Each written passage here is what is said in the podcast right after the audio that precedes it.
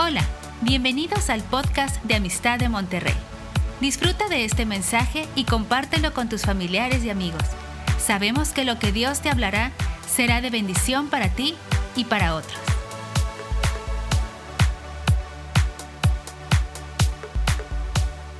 Y bueno, yo quisiera continuar con el, con el tema que hemos estado viendo. Hoy es el último o la última parte de las profecías de Adviento que en algún momento estuvimos compartiendo. Hablamos la primera, la primera parte de las profecías de Adviento sobre lo que fue el anuncio profético de Cristo por parte de los antiguos profetas del Antiguo Testamento, cómo todas sus profecías apuntaban a que venía un Mesías a redimir a la humanidad. Esa fue la primera parte. La segunda parte la compartí el domingo pasado hablando sobre el poder de la insignificancia, cómo las profecías de Adviento se cumplieron puntualmente en el Nuevo Testamento y cómo Dios utilizó gente muy sencilla, gente insignificante, ángeles que ni siquiera podríamos imaginar que estuvieran involucrados en todo esto, Dios los incluyó. Consiguió hasta lugares insignificantes. Nazaret, por ejemplo, donde aterrizó, por decir así, el Espíritu Santo en la vida de una mujer llamada María, y cómo de ahí nace en otro pueblo insignificante que es Belén. Cómo escogió un pesebre insignificante. Y todo esto nos habla de la manera tan tan hermosa de la sencillez de nuestro Dios para podernos dar un mensaje de quién era Él, de cómo es nuestro Dios. Un Dios poderoso, un Dios bueno, un Dios justo. ¿Quién podría haber pensado que esa pequeña criatura, unos 33 años después, estaría siendo crucificada en una cruz ahí en el Calvario, a las afueras de Jerusalén? ¿Quién pudiera pensar que a través de su sacrificio el Cordero de Dios vino a quitar el pecado tuyo y mío. Él es el Cordero de Dios que quita el pecado del mundo. Eso es lo que se conoce como adviento. Eso es lo que conocemos como la redención, el que vino a redimirnos. Y quiero mencionarles lo que significa esto de Adviento. Ya se los dije la vez pasada, pero se los voy a recordar. Adviento viene del latín adventus y significa alguien eh, o el día o el tiempo en que viene alguien a pagar. Significa un rescate de la esclavitud. Significa liberación de una obligación. Significa poner fin a un trabajo, ponerle fin a un dolor, ponerle fin a una molestia eso significa adviento, significa ponerle fin. Y a eso vino Cristo, a redimir a nosotros, a redimir a la humanidad por medio de su sacrificio en la cruz. Parecería que ya una vez muerto y resucitado Cristo terminó la obra de Adviento, pero hoy quiero hablarles del segundo Adviento. Hay algo más, no ha terminado, ya terminó en la cruz, ya concluyó, pero ahora Ahora viene lo bueno, ahora viene lo interesante. Cristo, después de que murió en la cruz, ahora tiene un plan. Resucitó al tercer día, caminó durante 40 días en frente de, de la gente, según Hechos capítulo 1, 3, y luego subió al cielo. Dice ahí la escritura en Hechos capítulo 1, del 9 al 11, cómo Jesús estuvo con ellos y luego subió al cielo envuelto en una nube y desapareció de los ojos de todos. Pero quiero leerles algo de lo que estos eh, ángeles que estuvieron ahí presentes están diciéndole en el versículo 11, este mismo Jesús que habéis visto ser tomado a los cielos, así volverá. Entonces quiere decir que hay, un, hay, un, hay una expectativa de la cual tú y yo tenemos que entender en esta Navidad.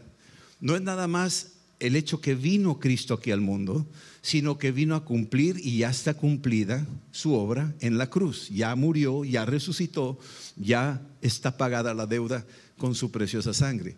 Pero ahora queda esta segunda parte que nos falta y esa segunda parte es la que nos corresponde. Estos hombres vestidos de blanco les dijeron a los discípulos, este mismo Jesús que habéis visto ser tomado al cielo, así vendrá como fue tomado al cielo.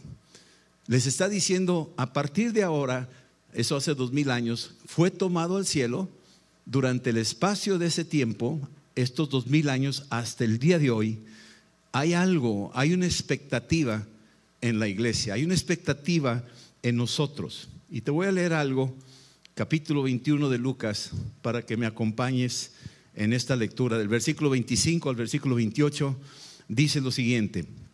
Jesús está hablando de las profecías, de los tiempos del fin, y está avisando de ciertos acontecimientos que van a estar pasando.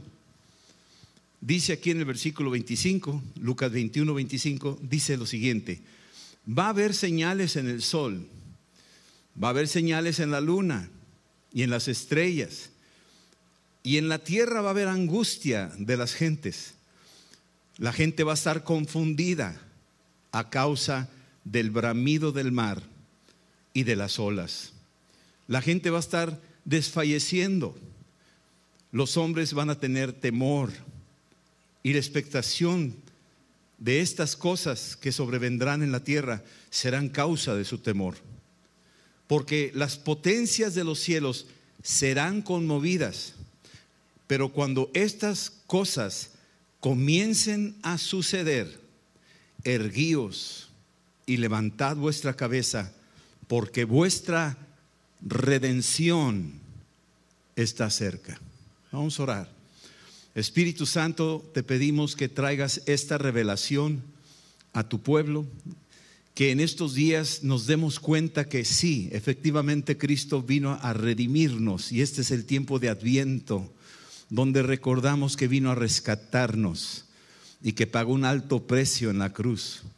Pero Señor, sabemos que aún, aún viene esa, esa redención, la redención de tu inminente retorno aquí a la tierra, a cual anhelamos, anhelamos, anhelamos. Trae esta revelación a todos nosotros y trae esta expectación. Te lo pedimos en el nombre de Jesús. Amén. Los cristianos del primer siglo, después de haber visto a Cristo resucitado, sabían de que algo más iba a suceder. Jesús les dijo, no se muevan de Jerusalén hasta que sean revestidos del poder de lo alto. Y entonces ellos se quedaron ahí y fue cuando envió el Espíritu Santo y los llenó a todos ellos. Parecería que ya había concluido, por decir así, la misión, pero aún hay un espacio, aún hay, hay cosas pendientes de las cuales Jesús ya nos está advirtiendo en la palabra de que estas señales van a estar sucediendo en nuestros tiempos, hoy en día como nunca. Sí, dice aquí, cuando estas cosas comiencen a suceder pues ya las estamos viendo y no es reciente. Hemos estado viéndolo desde hace dos mil años. Yo podría decir desde antes de Cristo. Han sucedido muchos acontecimientos.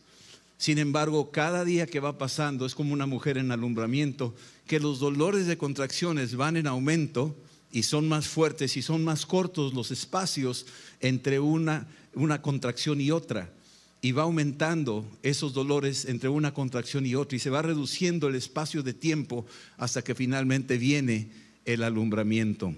Jesús dice, cuando vean estas cosas que van a empezar a suceder, ustedes deben de erguirse. La palabra erguirse es ponerse de pie, no vivir agachados, no vivir atemorizados, no estar poniendo los ojos en la tierra. Erguirse es levanta la mirada más arriba, mira más alto. No pongas tu expectativa ni tu esperanza en las cosas de la tierra. Ahorita les voy a leer ese versículo. Sí, dice, levanten vuestra cabeza, levanten su cabeza, no anden agachados, no anden deprimidos, no anden viendo las cosas de la tierra, no, no se angustien por las noticias, no estén poniendo sus ojos en los acontecimientos políticos y económicos y todo lo que oímos.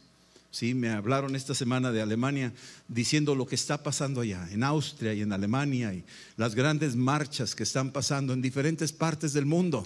Protestando unos a favor de la vacuna, otros en contra, y hay verdaderamente un caos en algunos lugares. Y luego vemos que acá no cantamos más las rancheras en México, acá también tenemos las nuestras, ¿sí? Aunque son de otra tonalidad o de otro propósito. Y sin embargo, todo esto es como distractores para que nosotros nos entretengamos en, en qué estará pasando, qué va a suceder, cómo va a suceder, cuándo va a suceder. Y estamos todos así comiéndonos las uñas. Pero aquí Jesús está diciendo, erguíos, levanten sus cabezas, no se, no se entretengan, no se distraigan con eso. Una de las cosas que el enemigo ha hecho es, sí, cierto, no se distraigan, para que no se distraigan y no se preocupen por los acontecimientos. Yo tengo una promoción de Netflix para que ustedes se puedan entretener y no estar preocupados con tantas malas noticias. Y entonces nos siguen redando con su rollo aquí en la tierra. No sé si se dan cuenta, ¿verdad? Bueno, está bien. Si no se dan cuenta, este, yo ya oré que les dé revelación el Señor. El segundo adviento es anunciado por el mismo Jesús. Vuestra redención está cerca. Pues no ya llegó, pues no ya murió, no ya resucitó. Y Jesús está diciendo, sí, todo eso se está cumpliendo, es más, yo ya lo cumplí. Pero eso no termina ahí. La redención sigue en pie. Sigo mi obra. Viene una redención ahora a través de la iglesia donde la iglesia, como decíamos ahorita, ¿qué significa redención? Bueno, ya leímos ahorita lo que significa redimir o la redención. Ahora los cristianos somos llamados a liberar a los esclavos, a los esclavos a las adicciones de drogas, a los esclavos a los adictos a la pornografía, a los esclavos de la depresión, a los esclavos del desánimo. Nosotros, por el Espíritu Santo, somos llamados a liberar ahora a otros porque el Espíritu Santo está ahora en nosotros los que hemos creído. Nos ha llamado a ponerle fin a la esclavitud que el faraón ha puesto sobre la gente. Nos ha llamado a quitarle el dolor a la gente, dándoles el mensaje de esperanza. Nos ha llamado a llevar este mensaje que quita la molestia de las personas. Esta palabra es algo importante y es una misión que Dios nos ha encomendado a nosotros. Así es que el Señor está diciendo, cuando vean estas cosas suceder, nosotros tenemos que erguir, poner derecho y, levantar nuestras cabezas, porque nuestra redención está cerca. Nosotros como, como la iglesia somos llamados a ser una iglesia tipo Juan el Bautista, alguien que fue un precursor, que llamaba a la gente a arrepentimiento el mensaje que estamos tratando de lanzar aquí es un mensaje verdaderamente fuerte, no es un mensaje light, es un mensaje donde confrontamos directamente el pecado. Juan el Bautista hablaba directamente, él era el precursor antes de que viniera Cristo por primera vez a la tierra, él estaba hablándole a la gente, preparándolos para esa gran visitación del primer adviento. Pero ahora nos ha encomendado nosotros como iglesia profética de hablarle a un mundo, también confrontarlo, aún a los mismos miembros de la iglesia, a que se arrepientan de sus pecados y volteen al Dios vivo, porque ya viene Cristo. Él dijo, erguíos cuando ven estas cosas suceder, prepárense, yo estoy por venir. Y entonces aquí está diciendo, he enviado mi Espíritu Santo, el Espíritu de Elías, el Espíritu que operó en Juan el Bautista, para que toda mi iglesia hable esta palabra al mundo y le diga al mundo, arrepentíos, arrepiéntanse, corrijan el rumbo, enderecen sus pasos, porque ya viene el Mesías. Es la segunda venida del Mesías. En Hechos 1.11 decía, los galileos, estos varones, les dijo a los varones galileos, estos ángeles o estos, estos personajes vestidos de blanco, ¿por qué están mirando al cielo? Este mismo Jesús que ha sido tomado de ustedes al cielo, así va a venir como le habéis visto ir al cielo. Muchos estamos nada más viendo hacia arriba y no me malentiendan, no se trata de no ver las cosas de arriba. Pero aquí está diciendo, no se detengan nada más viendo allá sin atender su comisión que tienen aquí en la tierra. Tenemos una gran comisión y la comisión es id y predicad el Evangelio. Por ahí dijo una persona que dijo, predica el Evangelio y usa palabras si es necesario. O sea, está diciendo, usa tu mismo testimonio, tu testimonio que hable del Evangelio, que hable de la gran noticia, que tienes algo que Dios hizo por ti y que lo ha cumplido en tu vida, que ha restaurado tu vida, que ha traído un gozo que va más allá de lo que el mundo te puede ofrecer. ¿Sí? En 1 Tesalonicenses, un versículo muy conocido, pero aquí habla claramente de, esa, de ese segundo adviento, esa segunda venida de Cristo, que debemos de tener una gran expectación para que cuando la gente nos pregunta, oye, ¿por qué estás tan contento? ¿O por qué estás sonriendo cuando no te das cuenta, no lees las noticias, no te das cuenta que perdieron allá, que ganó el qué? ¿Quién ganó? ¿El qué? ¿El Cruz Azul o qué? ¿Cómo se llaman? El, Atlas, ese, pues yo ni sé cuál es cuál. Este, total, ¿por qué estás tan contento tú por qué estás tan triste tú? Has puesto tu esperanza en una pelota. Pon tus ojos en las cosas de arriba.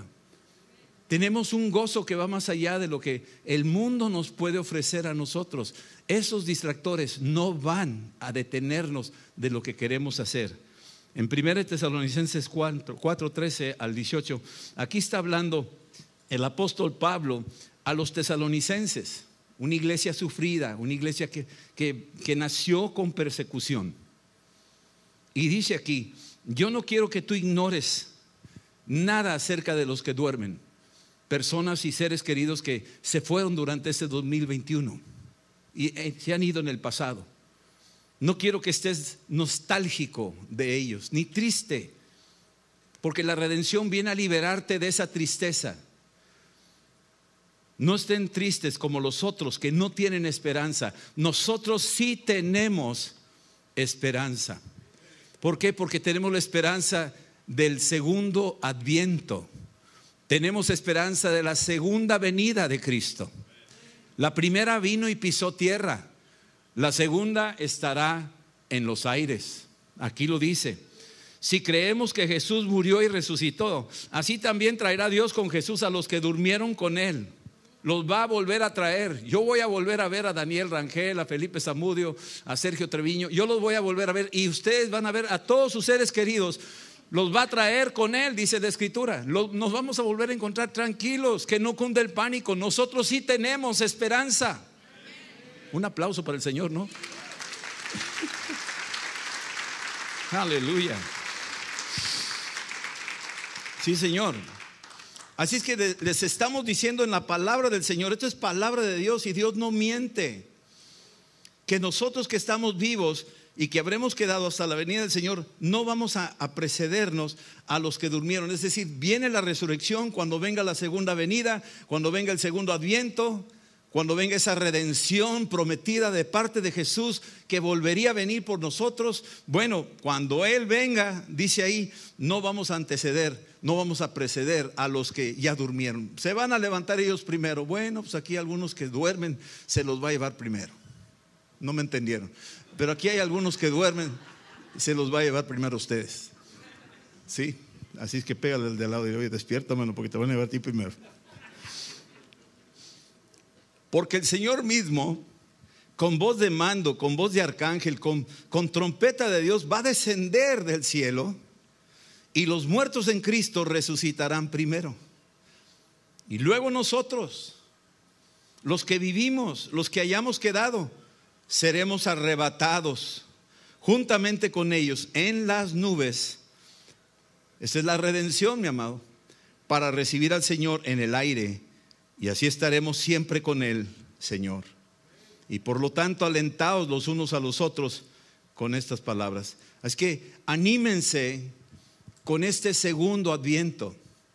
Ya vino el primero, gloria a Dios y lo celebramos y lo recibimos, pero ahora Dios nos dejó las arras de la primicia de la promesa y está diciendo, prepárense porque viene este segundo adviento.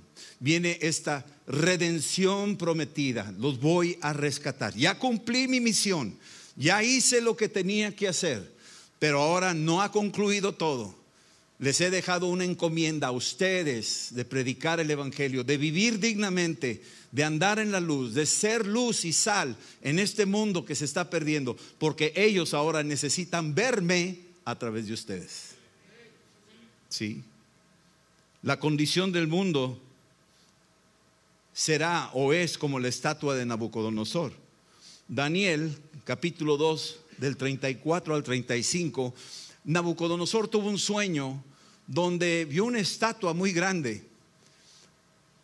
No pudo interpretarlo. Es más, se le olvidó el sueño. Y buscaron entre los magos y brujos y astrólogos quién pudiera interpretar aquel sueño o por lo menos decirle qué sueño tuvo. Y les juntó a ellos y nadie sabía qué decirles. Decía, oye, rey, aquí no es posible, o sea, nadie tiene esa capacidad de poder saber que soñaste, por lo menos dinos el sueño y te lo vamos a interpretar. Dijo, si no me lo dicen, lo voy a mandar a matar a todos. Y a temblar medio mundo. Qué brujos ni qué nada, qué astrólogos y cómo te va a ir en el 2022 ni nada de eso. Empezó a correr la voz de que iban a ejecutar a todos los magos, astrólogos, brujos. Se enteró Daniel y dijo, dile al rey que se calme, que me dé unos días, déjame orar y yo le doy la respuesta. Y Dios le reveló a Daniel el sueño. Y fue y le dijo a Nabucodonosor, le dijo, ¿y sabes qué? Ya tengo, ya sé que soñaste y ya sé su interpretación. Y Nabucodonosor dijo, a ver, a ver. Y le empezó a relatar el sueño. Tú soñaste una estatua, una estatua muy alta, Tenía oro en la parte de arriba y luego plata ahí en el pecho y, más abajo había bronce y más abajo había, había hierro y se mezclaba el hierro con los pies ahí con barro. Y luego una piedra no cortada por mano humana salió y golpeó ahí en los pies, donde está la mezcla del hierro y el barro, y pegó. Y ahí la estatua cayó, quedó hecha trizas y vino el viento y se lo llevó todo. Se quedó pasmado el rey y dijo, wow, oye, tú sí entiendes estas cosas. Eso fue lo que soñé. ¿Y cuál será su interpretación? Le dijo, mira rey, la interpretación es muy sencilla. Tú eres ese rey. Tu reino es un reino de oro. Viene otro reino, reino de plata, los medopersas. Y viene otro reino. Vienen los griegos. Alejandro Magno. Pero viene otro reino, todavía ni, aparecía Alejandro Magno en el escenario, se lo está diciendo así, cronológicamente. Y viene otro reino, el reino de Roma. Y luego viene otro reino, el reino de la mezcla, que se mezcla el hierro con el barro. Y todos esos reinos creen que están bien seguros. Todos esos imperios económicos, políticos, militares, todos esos reinos viene una piedra que no fue cortada por mano humana. Viene una piedra que nació de una manera sobrenatural. Esa piedra es Cristo. Nació de una manera no humana. Nació de una manera sobrenatural por el Espíritu Santo. Y viene a pegarle donde están las mezclas, donde están las alianzas del hombre con el hierro, el barro con el hierro. Ahí le va a pegar y se le va a desmoronar toda aquella gloria, toda la herencia histórica que la raza humana, las civilizaciones anteriores, todo lo que nos han heredado, el idioma que hablamos, las matemáticas que aprendes en la escuela, toda la lógica griega, todo el pensamiento aristotélico, todo el rollo de Platón, todas las, las mentiras que nos han venido de diferentes religiones del mundo, mezcladas en una creencia que nos han hecho pensar que esa es la solución y no lo es, todo eso se va a desmoronar. Y va a venir un viento y se lo va a llevar todo y no va a quedar nada. Pero esa piedra chica va a crecer. Día con día se va a hacer una gran montaña y va a llenar toda la tierra. Y esa piedra está creciendo. Esa piedra es Cristo, esa roca es Cristo. Cristo es la roca, no es un hombre, no es un ser humano nacido de hombre y mujer. Jesucristo es la roca de la iglesia. Y Él está creciendo día con día, adentro de ti y de mí. Y no solo adentro de nosotros, sino que Él se está dando a conocer en todas partes. Esta semana tuvimos unos eventos increíbles. El, evento de la obra de, de teatro que tuvimos aquí, muchísima gente vino. Después tuvimos eventos, hasta en Japón me llamaron que tuvieron un evento allá y fue una bendición. Muchas, creo que como 15 o más personas recibieron al Señor allá. Me habló Lucho y, Katy sobre eso. Y luego tuvimos noticias de lo que pasó en Indigentes el martes. Más de 300 o 400 estuvieron ahí. Y luego tuvimos noticias ayer de otros 800 allá en Santa Catarina con Desafío al Cambio y con DAI. Y luego tuvimos noticias del Álamo, también otro alcance de muchísima gente, tremendo. Y en Allende también, y en los comedores también. En San Roque, Doctor Cos, oyendo noticias de lo que el reino, nada más en este pequeño grupo de lo que es amistad, esta pequeña familia, lo que Dios nos concedió, estar evangelizando, nada más a nosotros nos ha tocado ver esta explosión de salvación. ¿Cuántos más otras iglesias que están en la ciudad no estarán haciendo su chamba también y están teniendo también números maravillosos, tal vez mejores o mayores que nosotros? Y están expandiendo el reino. Ese es el, esa es la piedra que está creciendo y no va a parar, no se para, esa está viva y sigue creciendo. En el nombre de Jesús.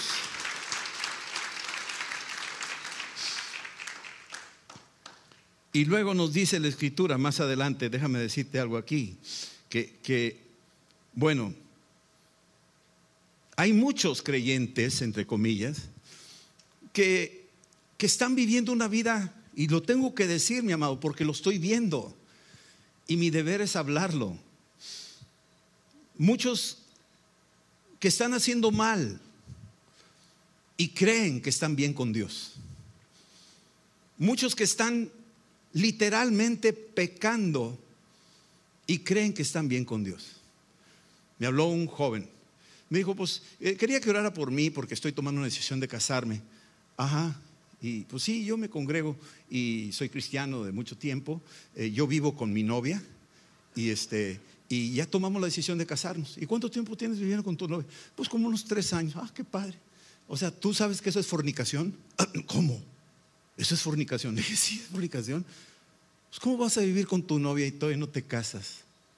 Eso es fornicación. Es que en las novelas y en las películas así se hace, por eso.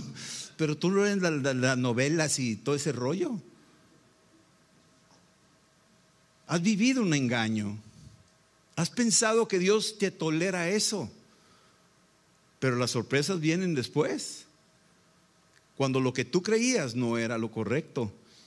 Necesitas arrepentirte y cásate lo más pronto posible. Y se acabó, mano. Y ordena tu vida y camina con ella todos los días de tu vida hasta que se muera uno de los dos o los dos.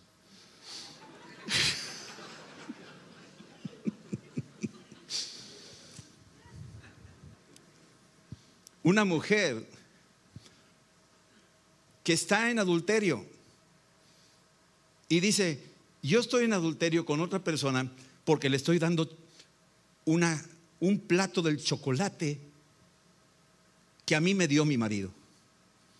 Le dije, pues te vas a quedar en el infierno cocinando chocolate. ¿Cómo vas a justificar tu pecado? Porque el otro me lo hizo yo también. ¿Y crees que a Dios le agrada? En tu adulterio te vas a tener que arrepentir. No puedes pagarle a la otra persona con la misma moneda. Tienes que hacer algo. Busca consejería. A lo mejor separarte está bien si vive en adulterio y tú no participes en eso. Pero no juegues al juego que él juega. No es así. Luego viene otro, dice, no es idolatría lo que yo hago, yo adoro la imagen. Yo adoro esta imagen. Es una imagen muy bonita de una persona muy buena. Y la adoro. Bueno, no la adoro, sino más bien la venero, para no caer en la idolatría. Ah, le dije, a ver, espérame, ¿tú sabes lo que es adorar y venerar? Sí, adorar es así como que te tiras de lleno y venerar es de a poquito. Le dije, a ver, necesitas ir a, Costco y comprar un adorómetro donde te diga cuando te pasas de veneración a adoración, que te marque ahí, regresa, estás adorando, regresa a la veneración nada más. ¿Tú crees que una persona X se va a postrar ante eso y va a saber cuál es la línea divisoria entre veneración y adoración? Y tú estás diciendo que eso no es pecado, que no es idolatría. ¿No has leído acaso la escritura, lo que dice? Que los idólatras no van a heredar el reino de los cielos y que el enemigo se está riendo de la mezcla que estamos nosotros resistiendo la palabra, que estamos obstinados en decir, como dijo Saúl, yo no he pecado, yo obedecí a Dios y me quedé con el rey y con el ganado. Cuando Dios le dijo, eliminas a todo. Y él estaba obstinado y dice, no, yo sigo obedeciéndolo. Claro que sí, aquí está el rey y aquí está el ganado. Pero la orden fue, elimínalos a todos. Por eso yo obedecí lo que Dios dijo. Aquí está el rey y aquí está el ganado. O sea, no entienden. Esto está pasando adentro de la iglesia,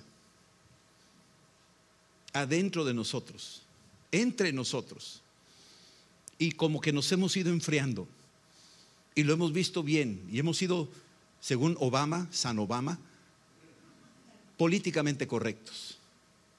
Y tenemos una iglesia políticamente correcta. Cuando realmente no es así. Hay otros que están ganando al mundo utilizando estrategias del mundo para ganar almas. Entonces, mi amado, todo esto nos está llevando a un punto donde dice el Señor, yo vengo pronto. Yo vengo pronto. Él viene pronto. Y nos está diciendo lo que Él espera de nosotros. Viene pronto. Aquí lo está diciendo la escritura. Nuestra redención está a la puerta. Sí hemos sido redimidos por la fe en Cristo Jesús, pero también demanda que te comportes a la altura de tu salvación, porque viene Cristo pronto. Viene Jesús pronto. Tenemos que entender, considerémonos unos a otros a estimularlos en buenas obras, no dejando de congregarlos como algunos tienen por, por, costumbre. O sea, hay una teología donde dicen, no, yo ya no me congrego, yo hago lo que quiero y, yo tengo a Dios allá, Dios está en todas partes. Y empiezan a desarrollar una teología que no, es bíblica, suena parecida como bíblica, pero no lo es. Y se escurre la, la verdad entre las manos y van cayendo en un engaño, en un peligroso engaño el segundo anuncio de su advenimiento, que ya viene Jesús, es un anuncio serio y debemos de tomarlo como es, en serio, porque Dios va a sacudir al mundo y va a separar lo que es de Él de lo que no es. Los cristianos del primer siglo vivieron bajo una persecución. La mayoría era judío, venían del pueblo de Israel se convirtieron. Pedro, Pablo, Juan, María, todos ellos eran judíos. La costumbre de ellos, y hasta la fecha, dicen shalom. Cuando se despiden, shalom. Que significa la paz, bendición, prosperidad, provisión. Es lo que significa shalom. Pero después de que Cristo murió y resucitó, los judíos empezaron creyentes, los judíos creyentes, empezaron a cambiar un poco su lenguaje y ya no se decían shalom, sino se decían maranata. Se decían maranata. Y cuando decían maranata, estaban diciendo el adviento, el segundo adviento, la redención nuestra está cerca, el Mesías no tarda en regresar. Y eso era su shalom era más que su shalom. Les llenaba de esperanza a los cristianos del primer siglo. Colosenses 3 del 1 al 4 dice, si ustedes han resucitado con Cristo, busquen las cosas de arriba, donde está Cristo sentado a la diestra de Dios. Pongan la mira en las cosas de arriba y no en las de la tierra, porque ustedes han muerto y su vida está escondida con Cristo en Dios. Cuando Cristo, vuestra vida, se manifieste, es decir, Cristo se va a manifestar, entonces ustedes también serán manifestados en gloria con Él. Es decir, así cuando venga Jesús de las nubes y se manifieste, los creyentes, los que realmente están caminando con Él, los que no han mezclado, esos, dice el Señor, el Espíritu Santo va a empezar a transformarnos y arrebatarnos para estar en las nubes con Él. Y así estaremos siempre. Termino con Apocalipsis en el capítulo 22. Hay, dos, tres escrituras. Óiganlas, por favor. Apocalipsis 22, 12 dice, He aquí yo vengo pronto. Este es el segundo adviento. He aquí yo vengo pronto y mi galardón conmigo para recompensar a cada uno según su obra. Versículo 17. Y el espíritu y la esposa dicen, ven. Y el que oye, diga, ven. ¿Oíste algo? ¿Y tú qué dices? Y el que tiene sed, venga. Y el que quiera, tome del agua de la vida gratuitamente.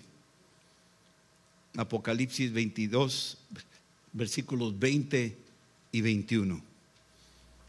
El que da testimonio de estas cosas dice, ciertamente vengo en breve. Amén. Sí, ven, Señor Jesús. La gracia de nuestro Señor Jesucristo sea con todos ustedes. Ciertamente vengo en breve. Y decimos, amén. Ven, Señor Jesús. El segundo adviento, mi amado, está a la puerta. No tarda en venir. Tenemos que estar listos. Tenemos que estar caminando como Él quiere que caminemos. Tenemos que soltar cosas que tenemos que soltar. Tenemos que proponernos cambiar. Tenemos que buscar una vida de santidad, algo que le agrada a nuestro Dios. Como dijo Wayne, yo no quiero llegar con las manos vacías ni sucias. Yo quiero llegar bien con mi Dios. Porque no tarda en venir, ya viene. El segundo adviento está diciendo, tu redención está a la puerta, está cerca. El mundo está de cabeza. Necesita el mundo ver un ejemplo necesita ver una iglesia radical, una iglesia comprometida, una iglesia consagrada, una iglesia santa, una iglesia que corre en sentido contrario a como corre este mundo. Eso es lo que está esperando. Este mundo está desesperado, no saben para dónde van, su eternidad está en juego y nosotros tenemos la respuesta. Ciertamente vengo dice el Señor, vengo pronto. Y el espíritu y la esposa dicen, ven. Y el que oye diga, ven. Amén. Aleluya. Vamos a orar. Vamos a orar, mis amados. Señor, te decimos gracias en esta hora. Te bendecimos y te pedimos perdón, Señor, si de alguna forma hemos descuidado tan grande salvación si nos hemos distraído poniendo nuestros ojos en las cosas del mundo, en la vanagloria de este siglo. Perdónanos, Señor. Ayúdanos a, erguirnos. Cuanto más vemos lo que está pasando en el mundo, cuando vemos cómo se están colapsando los matrimonios y cómo están destruyendo vidas de pequeños antes de nacer, y cómo están cambiando el sentido correcto del matrimonio y cómo, cómo se está exaltando el hombre y cómo el hombre cree que va a cambiar la historia y va a cambiar la, la conducta de los hombres por medio de sus terapias, cuando Señor, solo tú eres poderoso para hacerlo. Solo tú, Señor.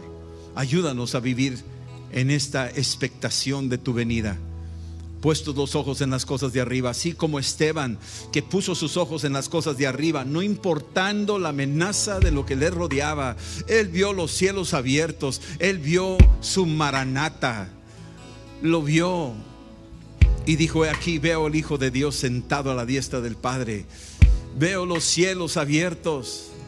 Y los que no lo entendían arremetieron contra él. Oh Dios, en el nombre de Jesús, ven y declaramos en este día que tú eres nuestra expectación mayor.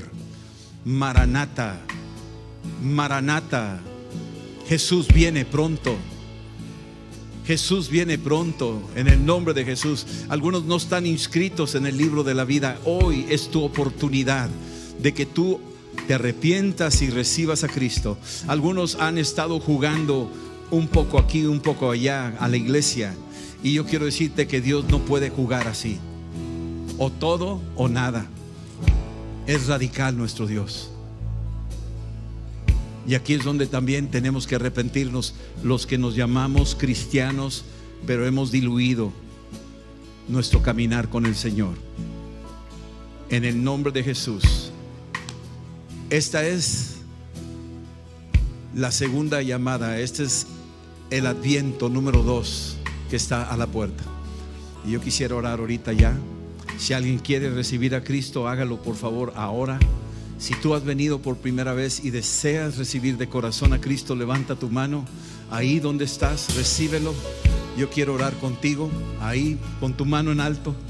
Si tú eres uno que quiere cambiar el curso de su vida, arrepentirse, perdonar, cambiar ciertas áreas que sabes que estás negociando con ellas y que no son agradables a Dios, ahora es cuando necesitas levantar tu mano y decirle, Señor, cámbiame. Yo no quiero esto. Yo quiero un cambio radical en mi vida. En el nombre de Jesús. Y déjame orar contigo y tú, ahí donde estás, haz esta oración conmigo. Y tú dile, Señor Jesús, yo te doy gracias por haber venido a este mundo y tomar mi lugar en la cruz y por tu sangre preciosa que borra todos mis pecados.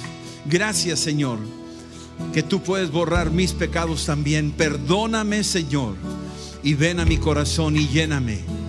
Lléname de tu Santo Espíritu y ayúdame a erguirme. Ayúdame a levantar mi cabeza y poner mis ojos en las cosas de arriba y no en las de la tierra. En el nombre de Jesús, bautízame con tu Espíritu Santo. Lléname de esa santidad que a ti te agrada. En el nombre de Cristo. Y ayúdame a ser una luz. Ayúdame a ser sal aquí en la tierra, Señor, hasta que tú regreses. Tengo una gran expectación de que tú vienes pronto. Tu palabra lo dice y yo lo voy a anunciar donde quiera que vaya. Que Jesús viene pronto está terminando el año y declaro, Jesús viene pronto y va a empezar el año nuevo. 2022 y a partir del día primero voy a decir Jesús viene pronto y voy a comportarme de tal manera, voy a estar llenando mis vasijas de aceite, mi corazón de aceite por aquel gran día cuando venga mi rey y me encuentre preparado, me encuentre equipado para ese gran encuentro. En el nombre de Jesús. En el nombre de Jesús. Maranata. Amén. Esperamos que este mensaje te ayude en tu vida diaria. No olvides suscribirte y seguirnos en nuestras redes sociales. Somos